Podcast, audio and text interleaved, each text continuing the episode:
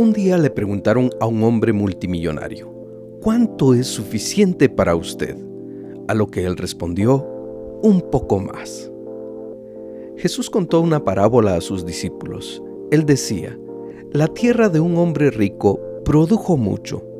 Este hombre pensó y dijo, ¿qué voy a hacer? Porque no tengo dónde guardar mis frutos. Y pensó, ya sé, voy a derribar mis graneros y los haré más grandes, y ahí guardaré todos mis frutos y mis bienes. Y entonces me diré, muchos bienes tienes guardados para muchos años. Descansa, come, haz fiestas, alégrate. Pero Dios le dijo, necio, esta noche vas a morir.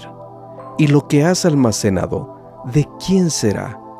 ¿A quién le va a quedar? Dice en el libro de Proverbios capítulo 15 y versículo 16, es mejor lo poco con el temor del Señor que lo mucho con muchos problemas. Jesús dijo, escuchen y cuídense del deseo desmedido de acumular riquezas, porque la vida del hombre no consiste en la abundancia de los bienes que posee. Que Dios te dé sabiduría en tu camino. Hasta la próxima.